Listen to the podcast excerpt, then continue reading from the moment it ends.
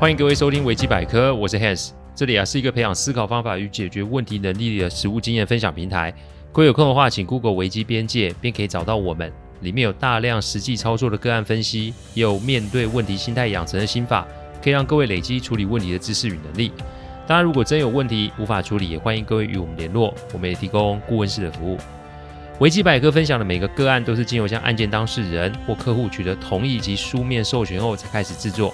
我们的每个个案都会先用文字档打好进行录制，录完后交由案件当事人及客户听过，待他们觉得没有问题后，再交由后制并上架。这是我们音频制作的程序。希望各位在分享维基百科之余，也可以向身边的人说明制作过程，好让他们可以安心。最近啊，疫情好像又死灰复燃喽，还是提醒大家基本的动作的重要性：勤洗手、戴口罩、要消毒。当然，如果可以的话，尽量快一点接种第三剂。我上周啊，只花了两分钟就帮老婆跟自己预约了哦，保护他人也保护自己，为身边的人多做一些些，期许大家都可以度过这个非常的时刻哦。之前很多人问过我的客户类型有哪些啊？说真的，任何人都可以成为我的客户，只要不违法的事情啊，我都是可以做的。所以在我的客户里面有黑道的兄弟哦，今天要来讲讲阿成哥的案例哦。他是一个角头角头啦哦，自小因为家庭环境不好啊，所以就出来做工。因缘际会啊，遇见了大哥带他入这一行，所以啊，自小就跟着大哥混。这么多年下来，也是一方之霸哦。我与阿成哥啊是在一次事件中偶遇，接着他就成为我的客户。今天要讲的就是那一次发生的事件哦。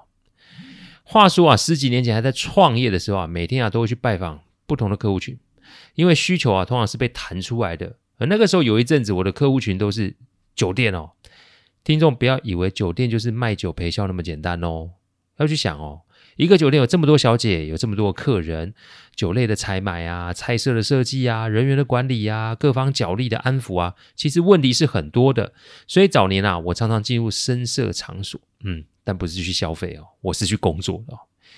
那一天我记得大约是凌晨两点吧，我帮客户处理完问题要离开的时候，说真的，那个时候工作压力其实相对是大的，再加上啊，也为了要与客户们拉近距离，我就会抽烟哦。说真的，抽烟对身体不好，但啊，对精神的安慰绝对是有的哦。所以正当我啊从客户公司后门出来之后，我就在后巷选了一个好位置，想来点根烟来抽哦。但正当我要抽的时候，一只手抓住了我的右小腿。我以为是垃圾堆里面老鼠爬上身啊，所以跳了起来。但后来一看，是一个年轻人啊，他啊被打得头破血流，躲在垃圾堆里啊。啊，我正好就踩在他的手上面，他忍不住痛啊，这才抓住了我的小腿哦。惊魂未定，我看了看这位年轻人，伤的并不重，只是血流很多就是了。但啊，大多是皮肉伤。我递了根烟给他，在这种环境里面，其实不要多管闲事啊。你不问对方的原因，不求对方的解答，只是在这个相遇的时候。给对方点方便就好。抽完这根烟，谁知道下次还有没有机会可以再见面啊？所以静静的度过这个时刻就好了。当然，我这个烟啊还没抽几口啊，巷口就来了一群人哦，他们凶神恶煞围在我跟这个年轻人身边，然后问我说：“你是混哪里的？”嗯，这个问题其实让我有点不知怎么回答。说混酒店也不对，说酒店是我客户也很奇怪，所以只好苦笑的两手一摊，说我也不知道怎么说。嘿，我人生啊第一次被。兄弟们押着走，就是那一次，好巧不巧就被押进了客户的酒店里面啊！客户看着我，我看着客户，现在回想起来，其实还蛮有趣的哦。但接着我就被带进了一间包厢，而那个被打成猪头的年轻人啊，就被带到别的地方去了。没多久啊，一个全身刺青的大哥就进来了。后来在客户的解释之下，我才洗清了这个嫌疑哦。这个大哥就是陈哥哦。陈哥跟我说啊，那个年轻人其实是他的大外甥。就是他大姐的大儿子哦，从小不喜欢念书。那陈哥啊，因为混黑道，所以跟家里几乎是断了联系哦。一啊是怕警察会找家人麻烦，二也是怕仇家找家人报复。但唯独大姐跟他的感情实在是很好，这些年都有保持联络。陈哥因为怕连累更多人啊，所以并没有选择走入婚姻，所以既没有女朋友，也没有小孩。这也许是爱屋及乌吧，他对孩大姐的几个孩子都视如己出哦。大姐夫走了早，所以姐姐几乎是一个人带大这三个孩子。那三个孩子的学费啊、生活费有一大部分都是陈哥给的。但我听到这里，我就觉得奇怪呢。那你感情好，你为什么要把他带打成猪头啊？啊，感情好，为什么要把他带上这个不归路呢？陈哥看到我啊，那种若有所思的样子啊，他就说啊，大姐的三个孩子里面啊，这个大外甥跟他最好，因为其他两个都是女孩子，所以讲白了也有一些不方便。这个孩子自小就跟着他屁股后面，所以难免就是接触了陈哥的世界，所以以为啊，只要跟上舅舅的步伐，做个道上兄弟也是一个不错的选择。国中之后开始走上了这条不归路，中间没少打骂，但就是没有办法让这个孩子改变心意，让他回头。搞到后来大姐啊，手指的陈哥要他想办法，否则姐弟都不要做了。这个小孩子啊，很有志气哦。并没有想要靠舅舅，所以他加入了另外一个势力，想要从基层做起哦。陈哥在道上啊已经有名气了，所以他也很难拉下脸啊，要找对方要求放自己的外甥一马。再来啊，陈哥也怕万一这泄露彼此的关系，早晚也会沦为被别人看见的弱点。陈哥跟我说，帮帮派就是一间公司，不能只为了顾自己的外甥而让公司的利益有风险。一来一往，其实也就卡住了。想半天啊，就干脆叫手下把外甥打，先打一顿看会不会有效。结果就让我误打误撞的遇上了。陈哥看着大姐，看着社团，心中有说不出的苦闷。我听着，我听着，其实并没有多说些什么。但突然啊，陈哥拿出一叠钞票放在我的前面，他说这是付给我的定金，问我是否可以解决他现在要委托的案子哦。我说你只要不违法，一切都是可以处理的。他听了笑了笑，他便问我有没有办法。让他的外甥不要混黑道哦。也许是客户对我的背景做了太多神奇的描述啊。讲到这里啊，我请各位听众帮我个小忙，就是我们这个行业唯一会做的就是解决问题，所以没有那么多的神乎其技，也没有那么多的阴谋诡计哦。解决客户的问题啊，就是我们的商业模式，所以请不用对我们有那么多的好奇，因为如果可以的话，我倒希望各位永远都用不到我们的服务啊。我开这个音频讲案例，就是希望分享我们处理个案的经验与模式，所以只要各位肯用心听，一定就可以摸索出解决自身问题的方法。所以啊，把电影情节丢一边，因为真实处理问题的过程会伴随着很多的变数与状况，冷静以对，思考分析才是陪我们度过难关的唯一方法哦。所以请各位专心的学，用心的做，一定会有效。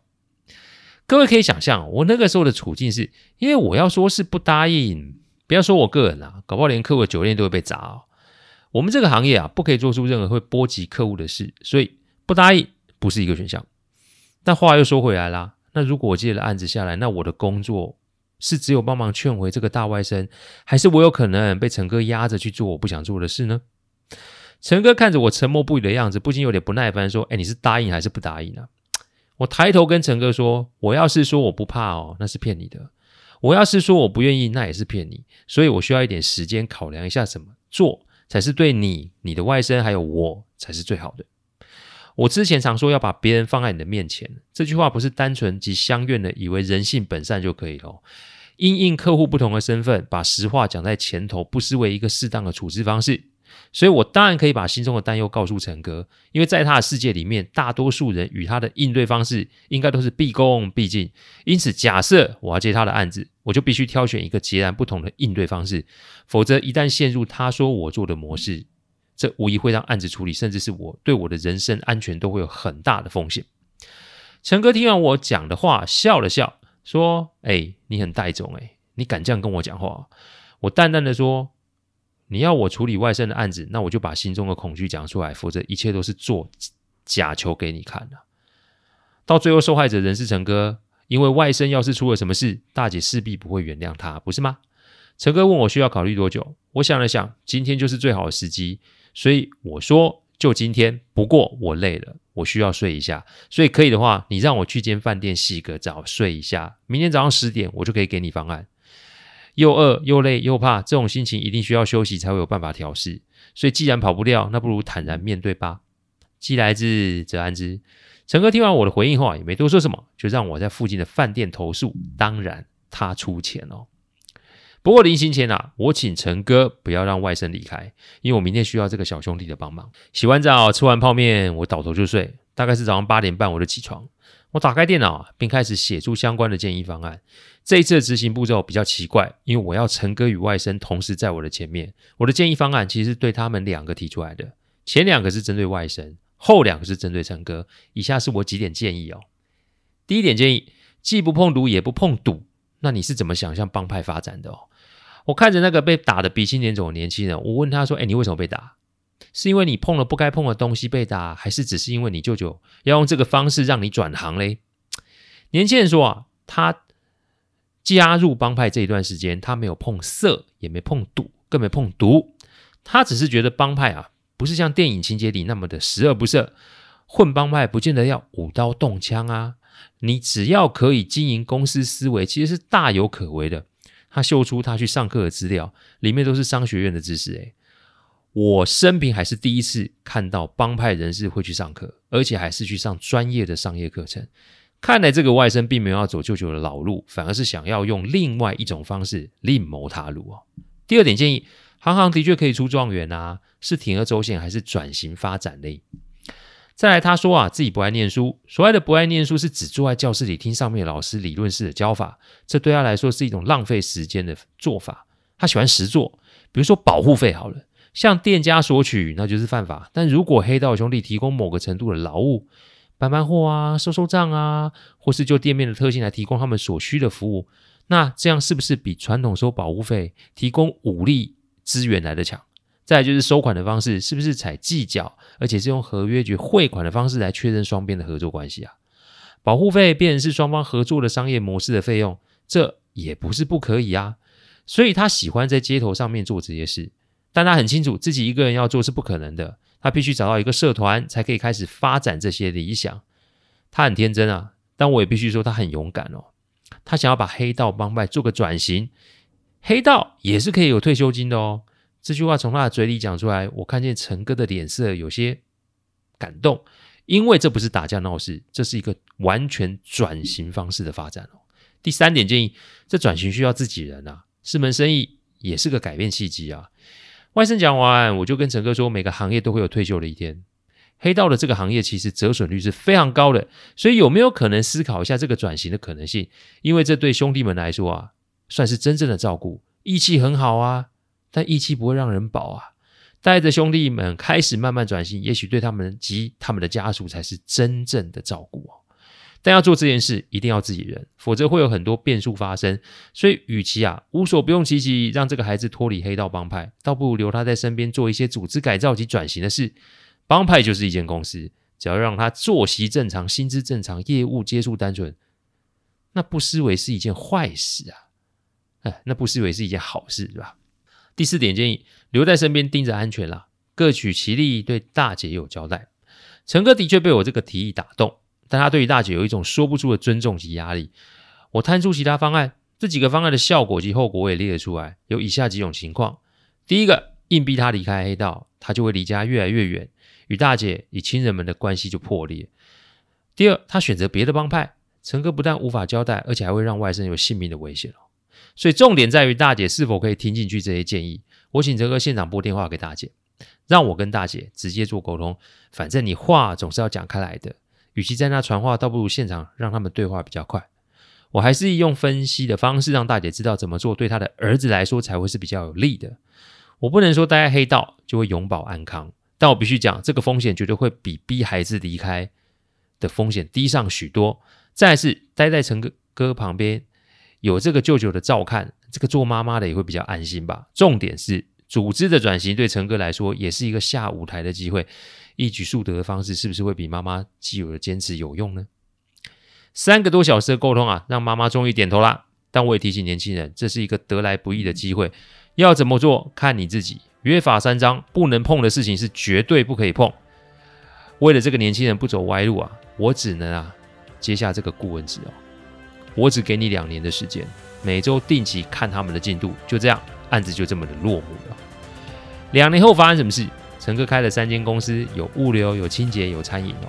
最近虽然啊，因为疫情的关系有受到影响，但社团的小弟们大都啊变成了穿西服、穿制服的专业工作人士哦。我不能说完全的脱离，但转型算是不错的哦。年轻人啊，成了公司的主管，陈哥算是半退休。这些年我们还是有保持联络哦。这个黑道奇遇的案例啊，也算是有一个不错的结果哈。人讲哈，歹路唔通行，但啊，这个是指心态，而不是行业别。心态的不同，绝对会让选择有不同的效果。所以你不要用既有的眼光来看待事物。未来因为疫情已有不同的改变，你试试用不同角度做切入，机会啊，其实就是你的。感谢各位聆听，听完之后如果有任何意见及问题，请上网站维基边界留言。我们每周一中午都会有新的主题分享，各位有任何想听的主题，也都可以让我们知道。再次感谢大家，我们下周再见，拜拜。